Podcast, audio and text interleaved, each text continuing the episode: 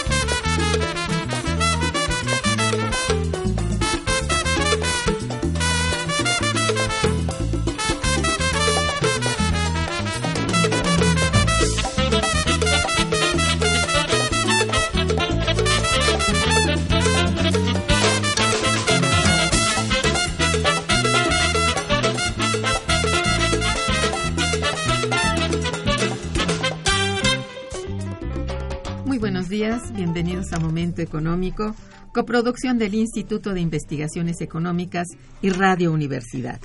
Les saluda Irma Manrique, investigadora del Instituto de Investigaciones Económicas, hoy jueves primero de septiembre de 2016.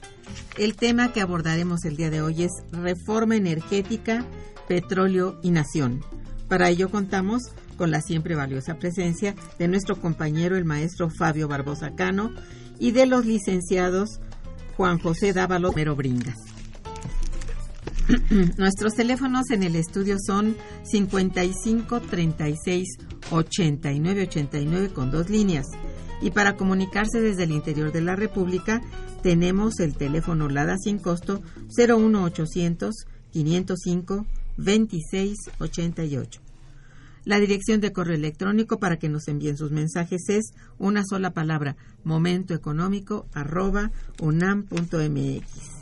También pueden escucharnos a través de la página de internet www.radiounam.unam.mx. De nuestros invitados. Fabio Barbosa Cano es investigador del Instituto de Investigaciones Económicas de la UNAM en el cual forma parte de la Unidad de Investigación Económica del Sector Energético. Imparte clases en la Facultad de Economía de la Universidad Nacional Autónoma de México y participó en la coordinación del libro Pemex Pasado y Futuro y es autor del libro Petróleo en los hoyos de Dona y otras áreas desconocidas del Golfo de México. Una de sus más recientes publicaciones es Agotamiento de los campos petroleros gigantes y nuevo potencial de hidrocarburos en México. Cotidianamente escribe en revistas especializadas de circulación nacional. El licenciado Juan José Dávalos López es licenciado en Economía con estudios de maestría en Historia por la Universidad Nacional Autónoma de México. Es profesor en la Facultad de Economía desde 2003, principalmente en Economía Política e Historia Económica de las cuales es profesor titular. ha publicado diversos ensayos y sobre temas de energía y economía que han, que han sido este, publicados y en diversos libros y revistas especializadas. Perdón. Eh, bueno, todos son de circulación nacional y desde 2013 es parte de la coordinación del Foro Petróleo y Nación. Twitter del foro, arroba Foro Nación. El licenciado Eduardo Romero Bringas es ingeniero químico de la Universidad Nacional Autónoma de México, igualmente de Economía por la propia UNAM.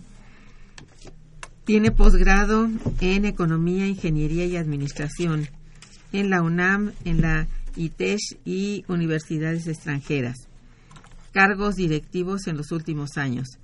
En el Grupo Industrial Alfa Áreas Acero y Petroquímica, en el Consejo Mexicano de Industria de Productos de consumo, de consumo American Hardware Export Council, INEGI, director eh, de estratégicamente y vinculación con sectores productivos y otras. Es profesor en la Facultad de Economía de la UNAM. Muy bien, pues nuestros invitados del día de hoy vienen a compartir con nosotros un libro de gran importancia para el análisis del tema petrolero de nuestro país y que está compuesto por muy diversos artículos que reflexionan sobre temas constitucionales y políticos de la reforma energética, así como también acerca de aspectos importantes de la industria petrolera mexicana. Este libro que presentamos el día de hoy en Momento Económico, que lleva por título Reforma para el Saqueo, el Foro Petróleo y Nación, es coordinado por los licenciados Eliezer Morales Aragón y Juan José Dávalos López, aquí presente. Dos de nuestros invitados, pues, pero hoy solamente pudo venir eh, el licenciado Juan José Dávalos López y, bueno, acompañado por el, licenciado Eduardo Romero Bringas. Dos de nuestros es propiedad, perdón, de Ediciones Proceso, el, el libro, ¿sí? ha sido presentado en espacios políticos académicos y en diversos medios de comunicación, en los cuales ha generado debates muy interesantes y reflexiones no menos importantes que todo aquel que da lectura a sus páginas se da cuenta de ello. Bueno, sin mayor preámbulo, pido a nuestros invitados, antes que todo, nos hablen del objetivo principal para realizar este, este libro. Licenciado. Muchas gracias, este, eh, maestra Manrique. Buenos días a Fabio Barbosa, Eduardo Romero Bringas y al auditorio de Radio UNAM. Em, eh, tengo un cariño muy especial por este programa. Quiero decir brevemente que eh, yo lo empecé a escuchar con el equipo petrolero del Instituto de Investigaciones Económicas, algunos de ellos desgraciadamente ya eh, eh, descansan, como el maestro Arturo Bonilla, que hizo una larga labor en este programa, Isaac Palacios eh, y algunos otros que se han jubilado. Pero bueno, este Instituto de Investigaciones Económicas tiene un lugar muy importante en esta investigación petrolera desde tiempos de don Jesús Silva Herzog, que fue quien fundó ese instituto. Bueno, eh, eh, quiero agradecer al maestro Eliezer Morales. Para mí es un verdadero honor haber coordinado estos foros cuando nos enteramos en el año 2013 que se iba a realizar una reforma de gran envergadura eh, para el sector energético mexicano. Eh, entre eh, el maestro Eliezer Morales, que tiene una larga trayectoria como luchador político y social en México, como fundador del sindicalismo universitario, como eh, director de la facultad, exdirector de la Facultad de Economía y profesor de tiempo completo. bueno, yo soy profesor de asignatura y estudié, pero entre él, un servidor y un colega que eh, por razones eh, diferentes se ha retirado em, em, Lorenzo Bardales, que no quiero dejar de mencionarlo, decidimos eh, fundar el, el Foro Petróleo y Nación eh, francamente nos, nos eh, basamos, nos apoyamos en las funciones eh, estrictamente legales, obligaciones de la Universidad Nacional, que son docencia, investigación y difusión de la cultura, en una orientación democrática, que es lo que dice la Constitución Política. Bueno, pues encontramos además muy buena disposición de, de las autoridades de la UNAM para hacer un foro que se hizo regularmente durante todo el año 2013 en el auditorio Ho Chi Minh de la facultad. Invitamos a muchos más eh, especialistas eh, de los que escriben en el libro, en el libro que efectivamente es propiedad de Ediciones Proceso. Queremos agradecer al, al director Rafael Rodríguez Castañeda y en particular a Alejandro Pérez Utrera, el editor del libro. Bueno, eh, el libro, insisto, tiene 28, eh, participan 28 eh, autores, algunos de ellos con doble participación, como el doctor Diego Valadez, como el doctor e ingeniero Emilio Zorrilla Vázquez Gómez, como Francisco Garaycochea y Jorge Eduardo y el embajador Jorge Eduardo Navarrete. Bueno, pues fue un foro que definitivamente tuvo como hilo conductor el, la preocupación por comprender de una manera diferente la necesidad urgente que tenía en ese momento nuestro país de ejecutar una reforma energética. O sea, lo que puedo decir es que el primer eh, rasgo de todos nosotros es nadie estaba opuesto y, estábamos haciendo esfuerzos por formular propuestas alternativas de reforma energética. Segundo lugar, eh, lo que alcanzábamos a ver en el curso del debate, las propuestas del Partido Acción Nacional, del PRI, etcétera, era eh, la formulación del Pacto por México, era un gran sentido crítico. Nuestra idea era que fundamentalmente tenía que seguir siendo el Estado, asumiendo el carácter estratégico de la industria del sector eh, energético nacional, petróleo, electricidad, nuclear, quien condujera eh, con la idea de fortalecer el mercado y las capacidades nacionales. Em, bueno, solamente quisiera decir, hay un pequeño error en el libro que no es menor. Em, el, primer apartado con el cual se abre de los cuatro que tiene aspectos constitucionales y políticos de reforma energética, el segundo apartado industria petrolera, el tercero industria eléctrica, eh, son cinco, ya me salieron lucha histórica por la soberanía energética y aspectos laborales y ambientales de la reforma. Con lo que abrimos es con un manifiesto que se publicó el día, el 20 de diciembre de 2003, el día en que se aprobó la, reforma constitucional. Ya después vinieron las reformas secundarias a las leyes secundarias en agosto de 2014, pero bueno, eh, ese manifiesto tiene un pequeño error, eh, se le atribuye al doctor Diego Valadez, quien afortunadamente enviándole un cordial saludo y agradeciéndole su participación, no ha protestado, lo cual creo indica que por lo menos no le causa malestar el, que nos hayamos expresado públicamente. Y este manifiesto empieza con una cuestión que no deberíamos olvidar hoy en día, en que podemos constatar que lamentablemente teníamos razón en muchos de los puntos. Cuando hay una gran cantidad de analistas de izquierdas, de derechas, nacionales y extranjeros que señalan que lamentablemente, y no lo digo con gusto, la reforma energética falló falló medida con sus propios objetivos. Bueno, este manifiesto que publicamos en el diario La Jornada en una plana el 20 de diciembre de, 2013, el mismo día en que apareció en el diario oficial de la Federación La Reforma, eh, prácticamente se abre diciendo nos hablan como a ciudadanos y nos tratan como a súbditos y esto se refiere a que el asunto de la reforma energética no podía ser efectuado sin considerar la memoria histórica, la voluntad política de la nación más allá de la división de las distintas fuerzas opositoras y si se ponían o no de acuerdo, lo cierto es que la nación debió en su momento haber sido consultada. Por ejemplo, la población de la Ciudad de México en 2008 hizo un referéndum que lamentablemente no era vinculante, pero estaba muy claro que aplastantemente la, casi la quinta parte de la población de la República que está en el Valle de México y específicamente en la, era el Distrito Federal fue ignorada. Bueno, eso a la hora de la rendición de cuentas no puede ser olvidado. Eh, pues para empezar es lo que yo, yo quisiera decir. Sí, de momento. Eso es. Gracias. Aproximadamente cuántas personas participan en el libro? Son 28 autores. 28. 28 autores, todos ellos eh, no necesariamente coinciden, en algunas ocasiones hay contradicciones. Si puedo leer rapidísimamente, están en, en aspectos constitucionales políticos, Diego Valadez, Eliezer Morales, Javier Jiménez Espriu, Jorge Eduardo Navarrete, Benjamín Hernández Madrigal, Alberto Montoya Martín del Campo, Fausto Cantú Peña, Carlos César Cárdenas, eh, Cárdenas Márquez.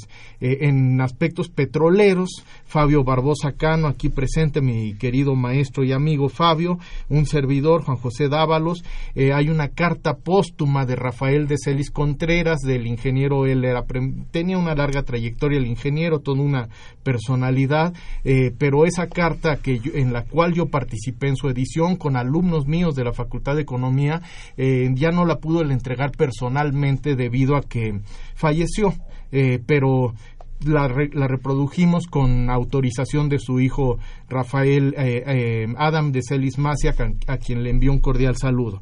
Participa el ingeniero Francisco Garaycochea Petrirena, eh, Premio Nacional de Ingeniería en Exploración Petrolera, uno de, nuestros grandes expertos, José Felipe Ocampo Torrea, er, Eduardo Romero Bringas, aquí presente, Ramón Carlos Torres Flores, un economista muy destacado que conoce muy bien la problemática del sector energético, Emilio Zorrilla Vázquez Gómez, que fue es un agente que quiero mucho, preparadísimo, que en su instrucción personal, siendo él eh, sobrino nieto de don Francisco Vázquez Gómez, que fue compañero de fórmula de Francisco y Madero en la primera campaña contra para la no reelección para no reelección de Díaz, eh, bueno, Emilio Zorrilla tuvo una eh, instrucción privilegiada eh, a cargo de Narciso Basols, de Silva Herzog, del propio general Cárdenas en el extranjero y fue definitivamente uno de los autores intelectuales de la etapa de, de, sustitución de importaciones y la industrialización en México.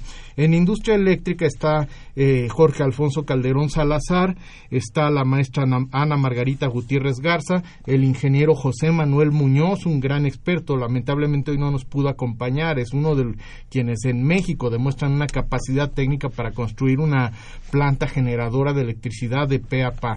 Y la doctora Leticia Campos Aragón del propio Instituto de Investigaciones Económicas, que hoy agradecemos la invitación. En un eh, apartado sobre lucha histórica de soberanía energética está Jesús Antonio Carlos Hernández, quien es un agente que ha seguido la, la tradición histórica, está al frente de la, de la organización que fundó el maestro Vicente Lombardo Toledano. Está un ensayo que también lamentablemente solo fue póstumo, pero fue con su, prácticamente con su voluntad, estuvo apoyando nuestras actividades el eh, gran escritor mexicano de la escuela de Juan Rulfo, Federico Campbell Quirós, que bueno, se mantiene solo sin hacer mención a Juan Rulfo. Está un ensayo de, de nuestro colega Lorenzo Gutiérrez Bardales, a quien envío un saludo. Eh, después vienen eh, aspectos laborales y ambientales. Ahí participa una profesora querida de la Facultad de Ciencias, Juana Margarita Garza Castro, una compañera, la, doctora María Rosario Robles Robles, no confundir con Rosario eh, Robles. Berlanga. Esta, esta otra Rosario Robles Robles es profesora investigadora en la Universidad de Sonora en Hermosillo. Eh, sigue un, un, ensayo de un trabajador telefonista, eh, eh, administrador de empresas, que es el maestro Raúl Rueda Pérez. Tiene una larga trayectoria en, en asesorando al, al, sector telefonista, a la Unión Nacional de Trabajadores y al FASO. Em, este libro, por cierto, se presentó con ellos, con el FASO. Creo que hoy tienen una actividad política y el viernes también, con la presencia del eh, secretario eh, del, del, general del sindicato de telefonistas, Francisco Hernández Juárez.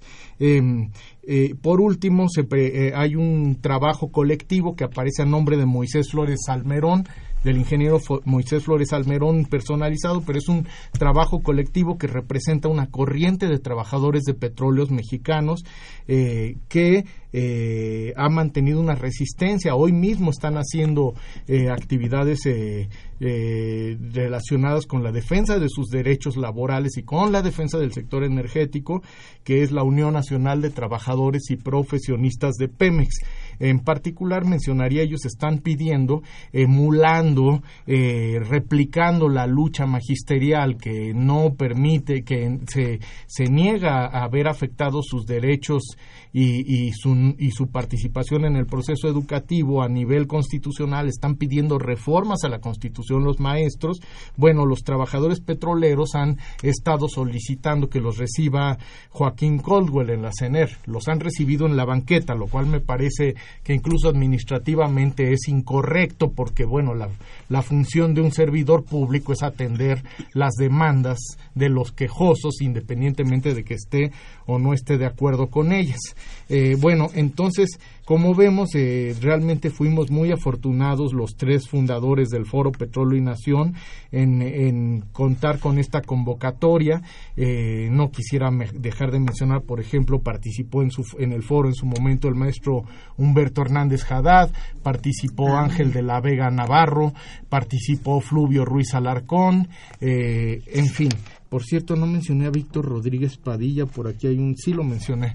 En fin, eh, bueno, esa es, una gran riqueza. es la historia del libro. Eh, insisto, no es, un, no es una cosa cerrada, eh, no, no va al día, porque ningún libro puede ir al día, porque además ya pasó un tiempo y las cosas van muy rápido, pero... Eh, definitivamente el libro creo que alcanza a dejar una beta eh, argumentada, razonada de las rutas que proponíamos nosotros para el país y de, de los eh, de las eh, podríamos hablar hasta de premoniciones si así lo quieren ver acerca de lo, del asunto en el cual iba a desembocar la reforma que podríamos decir no fue propiamente energética, en realidad principalmente se fue al tema petrolero y a una reorganización del actual eh, eh, sector eléctrico. En fin, hasta ahí dejo de modo.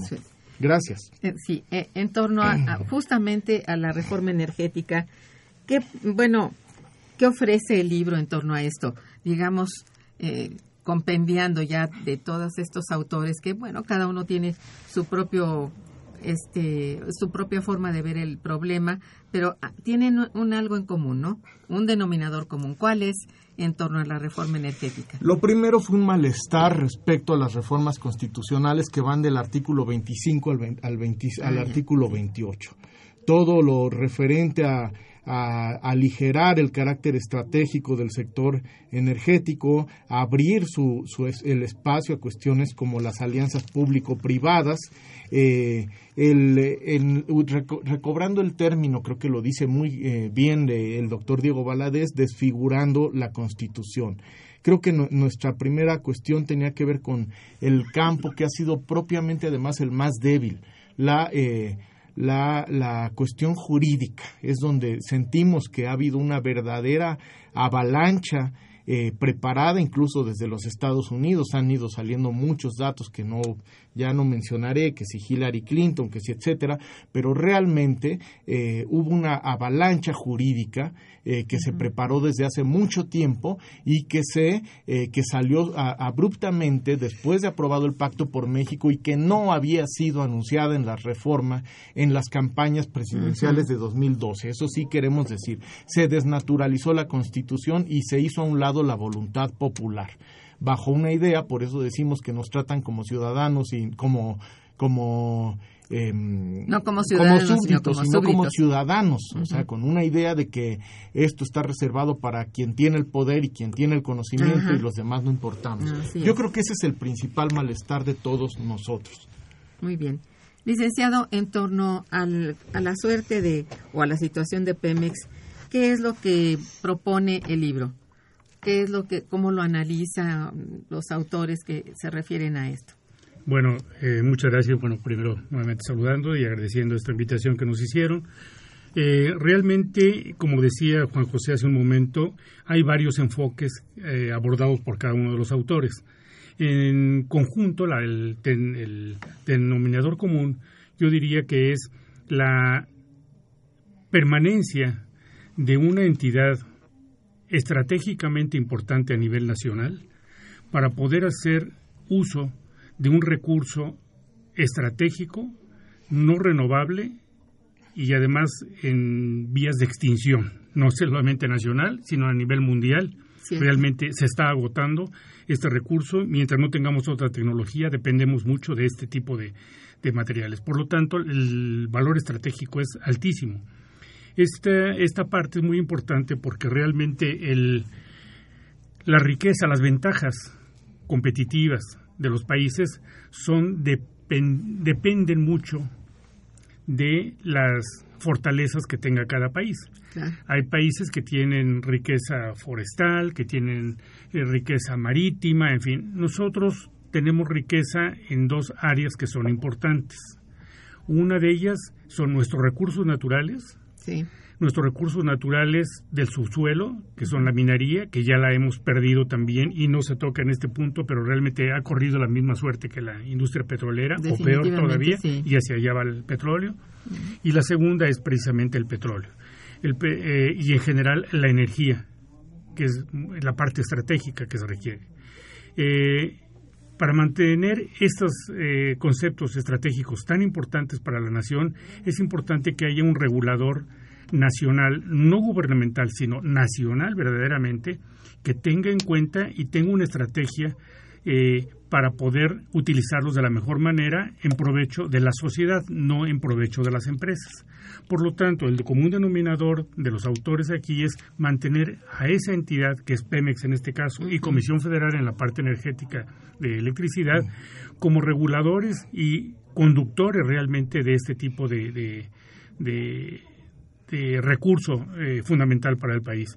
Entonces, la pérdida de esta posición estratégica de ambas entidades realmente deja muy débil al país, pone en riesgo estos dos elementos estratégicos y, lo deja en manos de la voluntad de empresas que pues lógicamente tienen intereses propios muy legítimos para ellos pero realmente muy poco legítimos para el interés de la sociedad mexicana. Tenemos que hoy en día, Fabio, y tú lo decías hace un momento, no solamente ya no producimos suficiente gasolina para para el consumo interno se está importando. ¿Qué pasa con, con este en relación a la importación de gasolina? ¿Qué es lo que está pasando? ¿Por qué? Sí. Eh, eh, quisiera eh, comenzar este pues em, em, expresando que es un honor para nosotros este, recibir a los colegas de la Facultad de Economía. Este, hacía, hacía, tiempo ¿verdad? que estábamos esperando esta ocasión entonces a mí me da mucho gusto este, y, esperemos que no sea la primera vez que estemos conversando. Entrando al asunto de tu pregunta, este, doctora Irma, creo que el libro es una respuesta al problema de por qué estamos importando crecientes volúmenes de gasolina al grado de que hoy estamos acercándonos al 60% de nuestro consumo viene de, de fuera. El libro se titula Reforma para el saqueo. Este, una es este eh, el saqueo venía ya desde hace años este es, una política que se acentuó con el con la aplicación del modelo neoliberal. Entre en, la última década eh, se presentaron algunos fenómenos este eh, muy importantes. Primero, este, se disfrutaron de los precios más elevados que se habían vivido eh, este, eh, arriba de los 100 dólares en algunos años. Se alcanzó el pico de producción este, en, al, mediados de la década, en 2004. 2004 entonces, una combinación de precios altos este, y e, elevada producción. Se alcanzó también el pico, de, un poquito más tarde, el pico de la producción de gas natural. Y toda esa riqueza fue dilapidada, fue derrochada. No se eh, invirtió eh, suficientemente eh, ante un fenómeno que también era evidente. Este, aunque no lo pudimos apreciar, sino cuando habían transcurrido 10 años y pudimos ver la curva.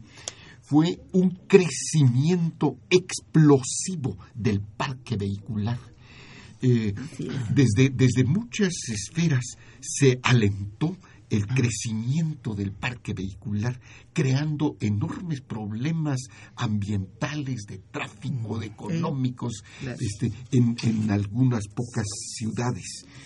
Em, la- nuestras importaciones de gasolina, si uno ve una curva 2000, 2016, eran virtualmente insignificantes. Este, se trataba casi de lo que los economistas llaman importaciones logísticas en la frontera. Este, por alguna razón eh, era más eh, barato este, consumir gasolinas en alguna población fronteriza, especialmente en nuestras eh, concentraciones urbanas en la frontera del Pacífico, Tijuana y otras, y otras poblaciones pero era- eran insignificantes, simbólicas, no pintaban en una estadística. Para mediados de esa década ya estábamos importando el 15%, este, y poco después este, se eleva a, a estos volúmenes monstruosos. En lugar de dedicar recursos a mm, la mm, a- a, A ahorrar, a, a ahorrar divisas, a crear empleo regional, a darle valor agregado Exacto. este, a la materia prima, se descuidó totalmente la inversión. La reforma energética de 2013 tuvo el antecedente de la reforma llamada energética de 2008, entre cuyos resolutivos más importantes estaba la construcción de una nueva refinería. Se gastaron meses y años en debates para determinar la mejor localización de esta refinería.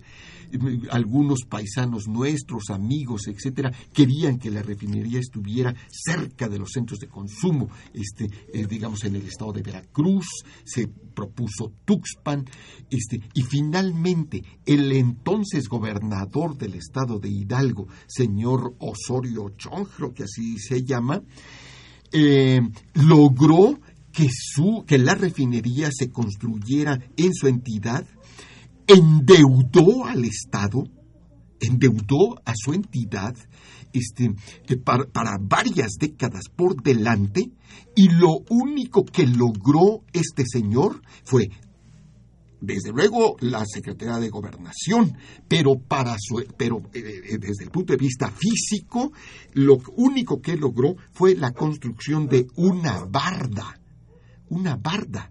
Hemos, hemos publicado las fotografías, pero la famosa refinería Bicentenario se quedó en una barda, la construcción de una, de una pared Oh, de unos tres o cuatro metros de altura. Este, e- es- es- eso fue todo lo, eso fue todo lo que se, lo que se quedó, eh, lo, lo- lo que se logró. Y finalmente, el año eh, de 2013, anunciaron que no iba a haber nueva refinería. Este, pero este no es este el asunto más grave. El asunto más grave es que iban creciendo en esta forma descomunal la- la- la- el parque vehicular y las importaciones de gasolina. Yo creo que si no hablamos con claridad en estos momentos tan críticos del país, no va la- no, no nos vamos a, eh, a- no vamos a explicar correctamente los fenómenos. Este problema del de la explosión de los automóviles y de la eh, eh, consecuente elevación de las importaciones tiene nombres y apellidos. El señor Cedillo privatizó los ferrocarriles y obligó a que volúmenes importantes de carga se trasladaran en, en- en unidades de Por transporte carretera. por carretera usando gasolina este, de doble o triple vagón. Entonces, verdaderos ferrocarriles, pero, pero, pero gas- gastando gasolina. Este, es una obra de, de Cedillo. Se eh, surgió una nueva capa de multimillonarios gracias a importaciones fraudulentas de automóviles. Eh, hubo el, el problema del, del, del, accidente Katrina, que para los petroleros tiene, es un parteaguas Katrina, en, el, un, un, huracán que devastó plantas petroquímicas, refinerías, okay. este, en Texas, Luisiana, etcétera, etcétera. Algunas ciudades como, como precisamente Luisiana, Nueva Orleans, ya no fueron reconstruidas, quedaron parcialmente abandonadas y masas de, de automóviles que les decíamos los autos chocolates empezaron a lograr permisos provisionales de entrada este, cruzando la frontera. Naturalmente para la población pobre de México era un, eh, eh, mejor, una mejoría en sus condiciones de vida tener un automóvil, aunque fuera una, una chatarra, este, eh, en fin.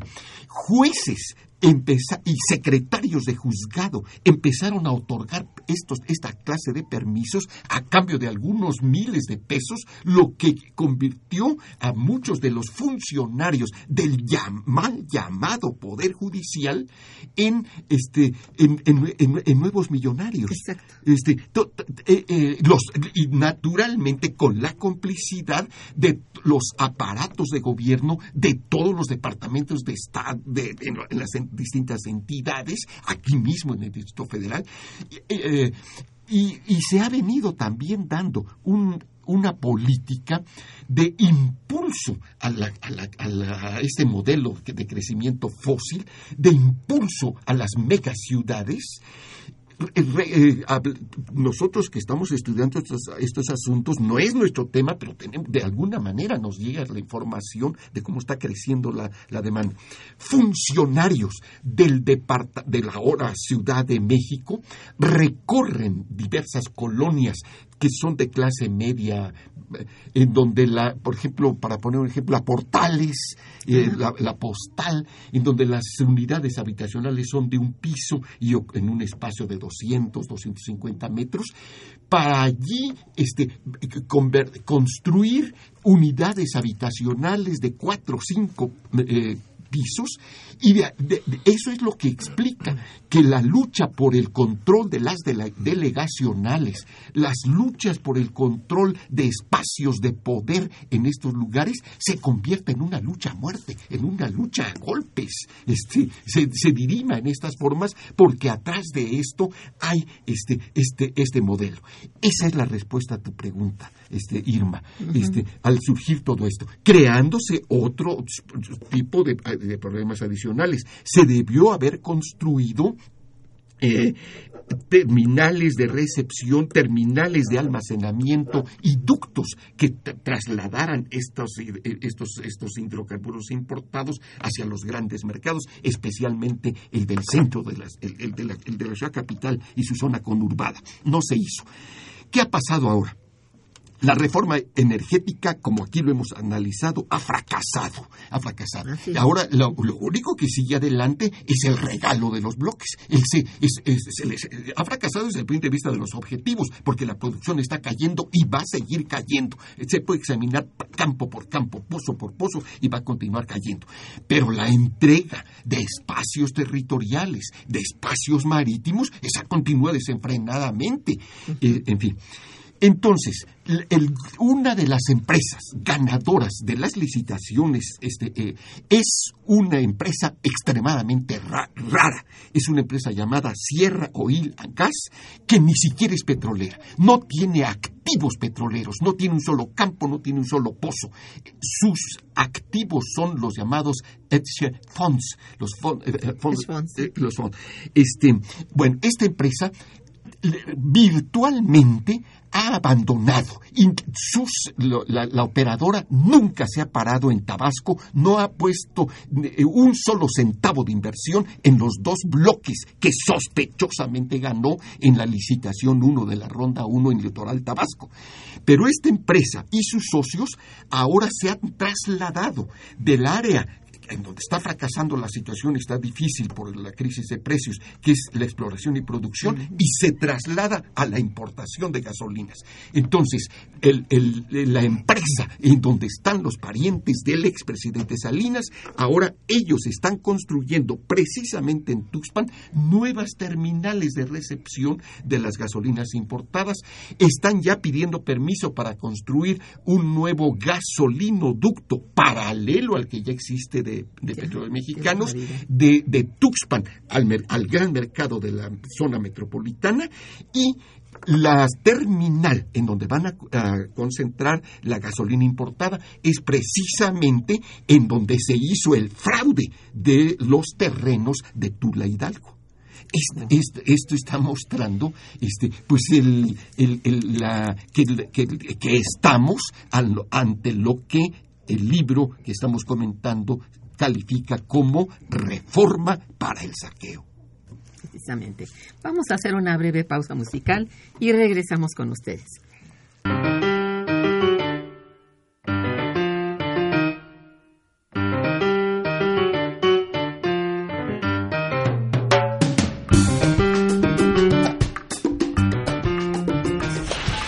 Está escuchando Momento Económico.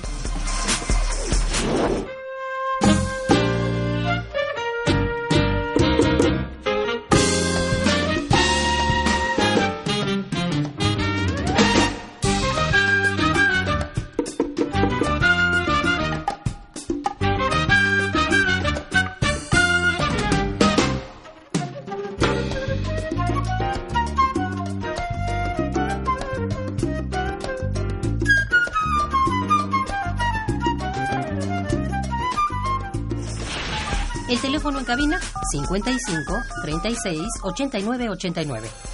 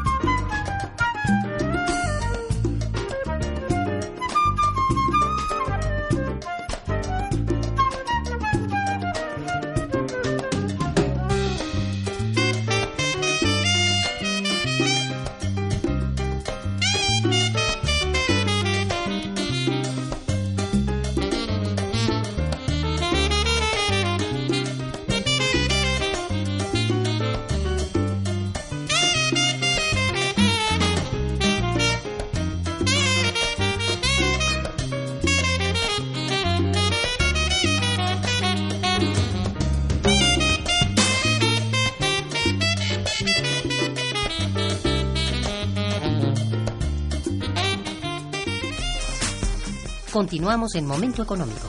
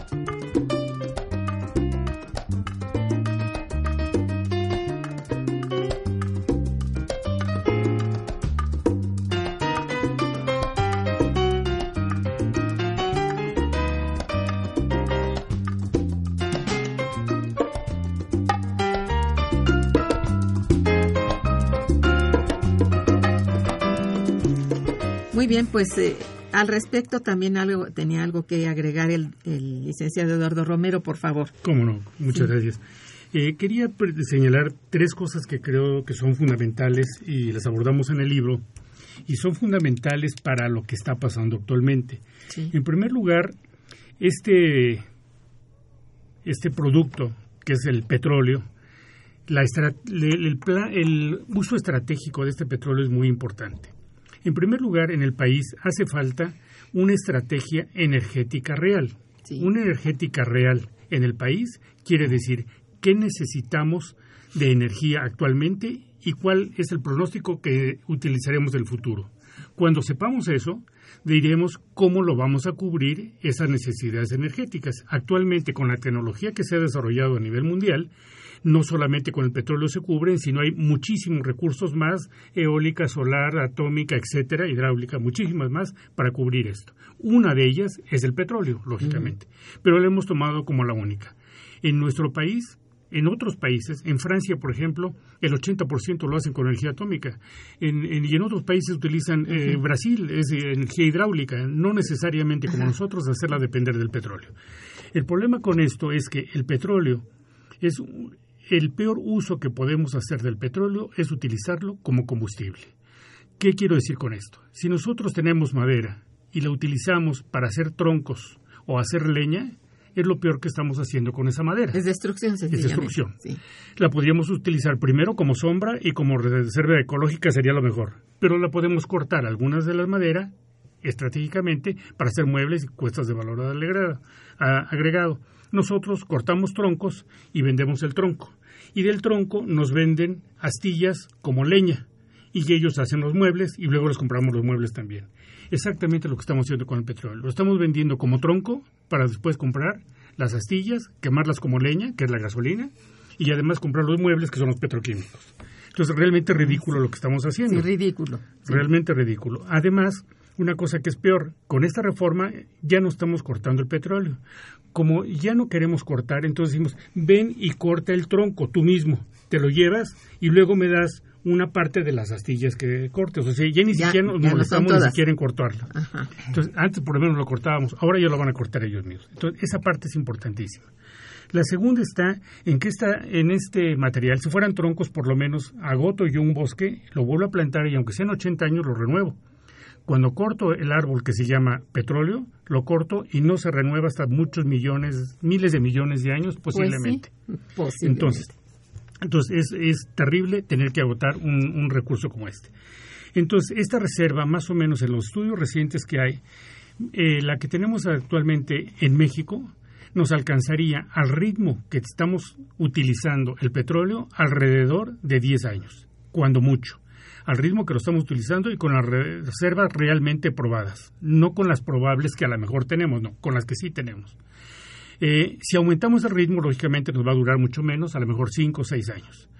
Eh, a nivel mundial, haciendo la cuenta completa, no voy a sacar todos los números ahora, pero más o menos podría agotarse en 50 o 60 años el petróleo disponible con las reservas actuales a nivel mundial si no encontramos nuevas reservas, lo vamos a encontrar, la vamos a agotar en 56 años más o menos.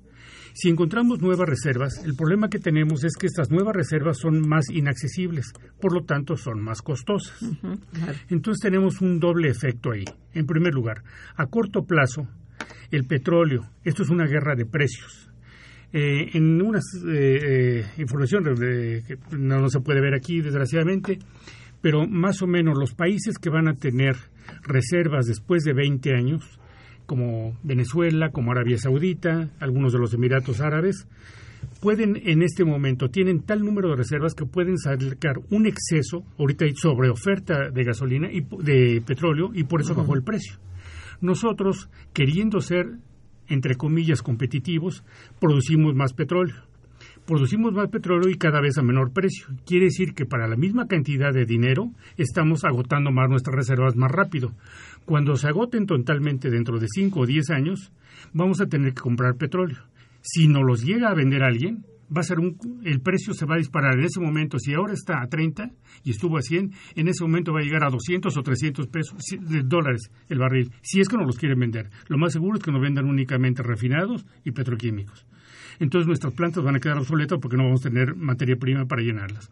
Podríamos cambiar este esquema si en lugar de estar exportando petróleo, o sea, troncos, estuviéramos guardándolos y utilizándolo únicamente con la capacidad instalada que tenemos actualmente en el país para vender derivados que son gasolina, que es el menos, pero sobre todo petroquímicos, que es el más alto valor agregado, que significa eh, 800 veces más o menos en términos generales el valor de un, de un barril de petróleo. Entonces, eso es lo que deberíamos hacer.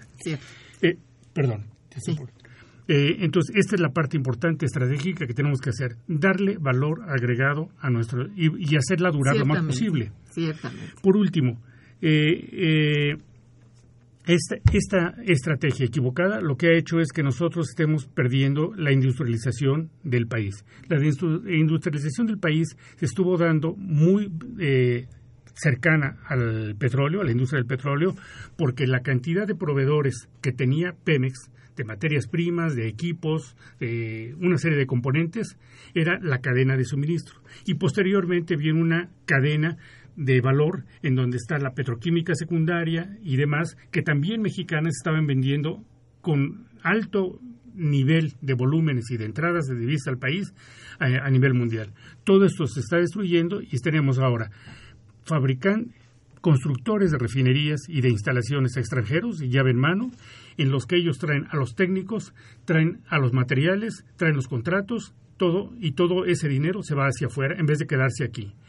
Además, los técnicos que construían estas plantas están quedándose ociosos porque ya con la altísima capacidad técnica que tienen, no están haciendo el trabajo porque las plantas las están construyendo los extranjeros las poquita, lo poquito que se está haciendo en instalaciones.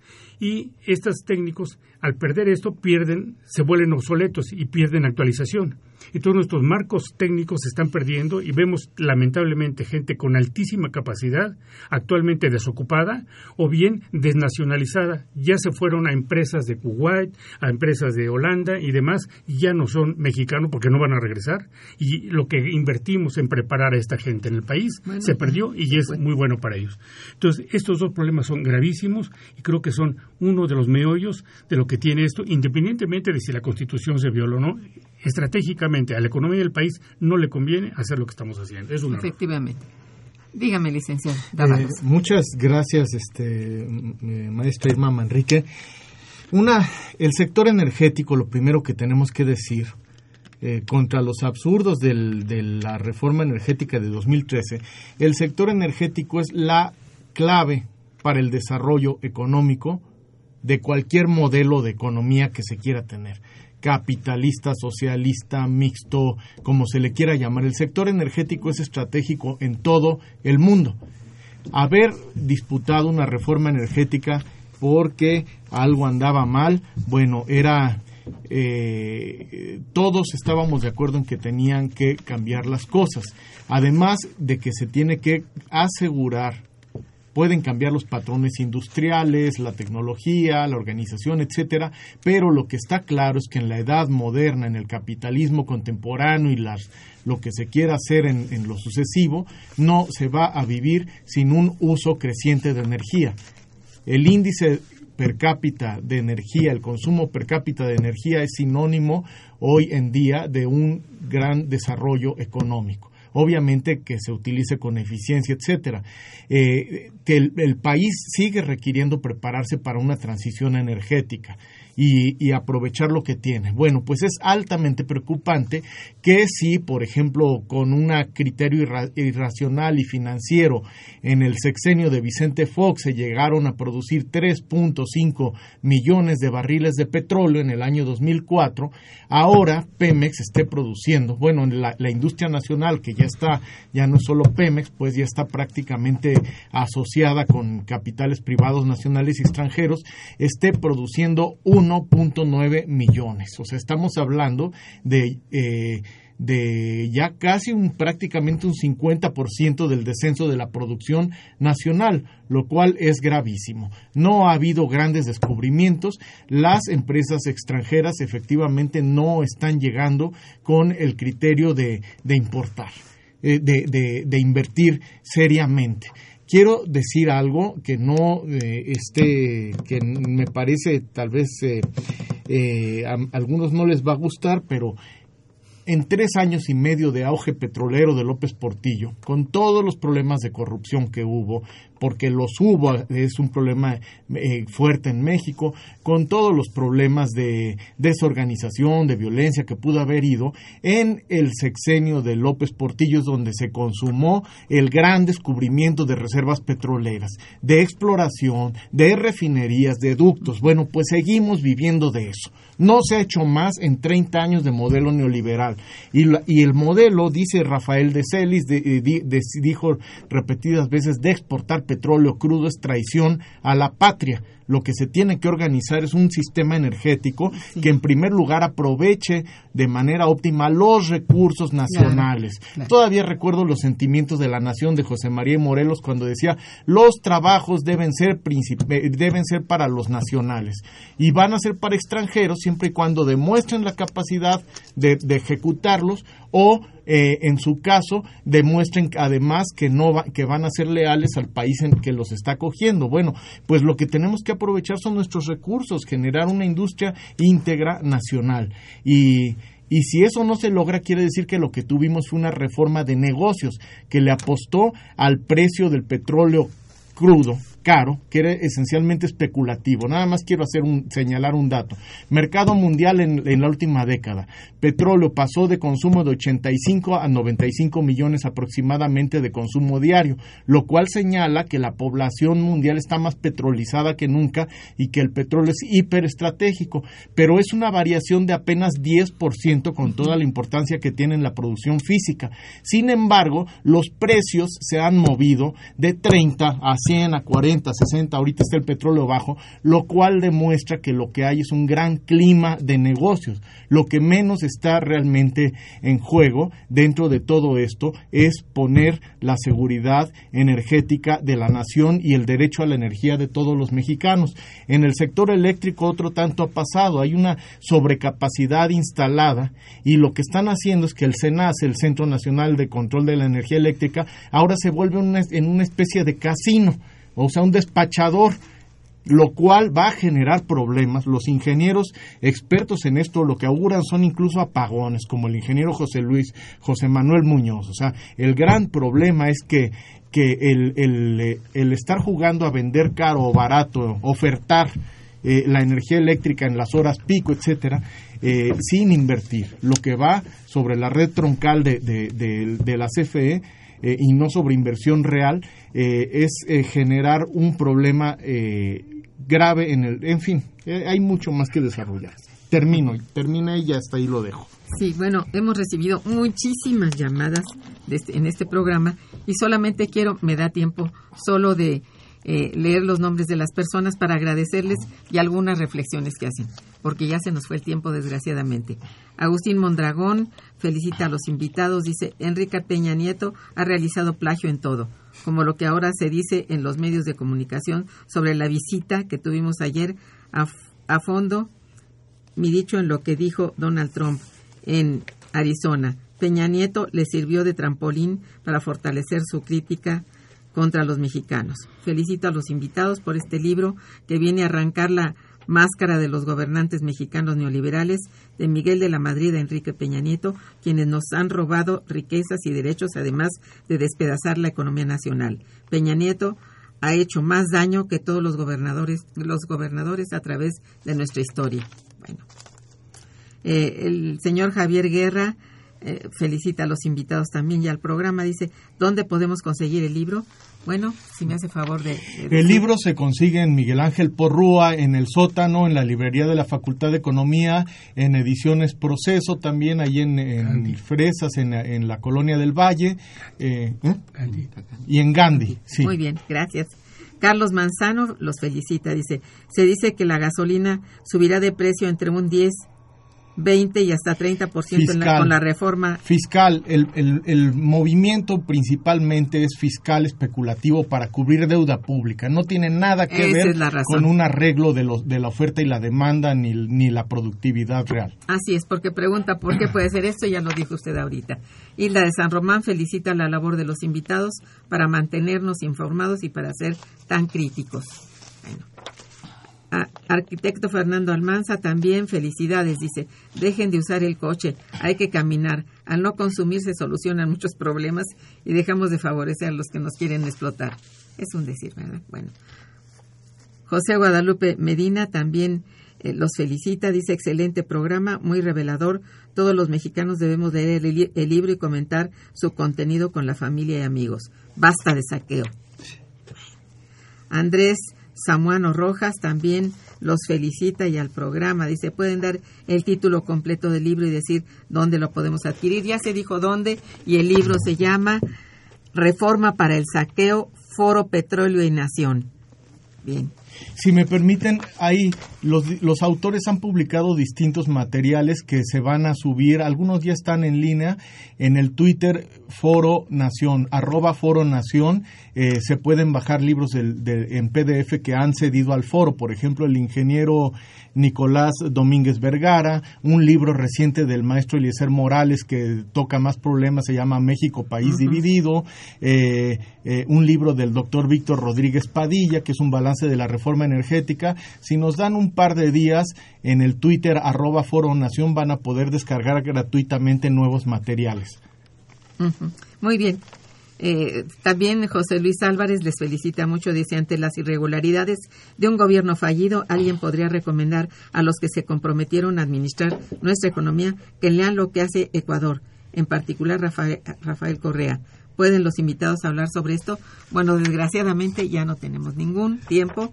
Héctor Palma también, felicidades a los invitados. Dice, los medios insisten que resulta más barato importar la gasolina que refinar aquí en México. ¿Es esto cierto? No, no, por supuesto que no. Bueno, eh, infortunadamente el tiempo se nos agotó. Qué pena porque es muy importante no solamente el contenido del libro, sino las eh, reflexiones que han hecho ustedes hoy en el programa, lo cual les agradezco infinitamente. Ha sido un muy revelador y muy importante. Ya sabíamos de qué color pintaba el negro, pero hoy estuvo, bueno, tremendo, ¿eh? Porque ya con los programas que hemos tenido con nuestro compañero Fabio Barbosa, nos han ido revelando varios de los problemas en torno justamente a la reforma energética y a lo que sucede con nuestro petróleo, nuestro. A ver, bueno, todavía decimos eso. Muchas gracias a los radioescuchas, gracias a los controles técnicos a cargo de Socorro Montes, la producción de Santiago Hernández y Araceli Martínez, coordinación y conducción a cargo de Irma Manrique, una servidora, quien les desea muy buen día y mejor fin de semana. Muchas gracias.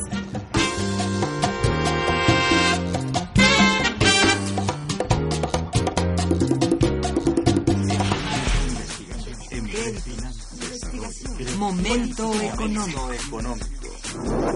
Radio UNAM y el Instituto de Investigaciones Económicas presentó Momento Económico.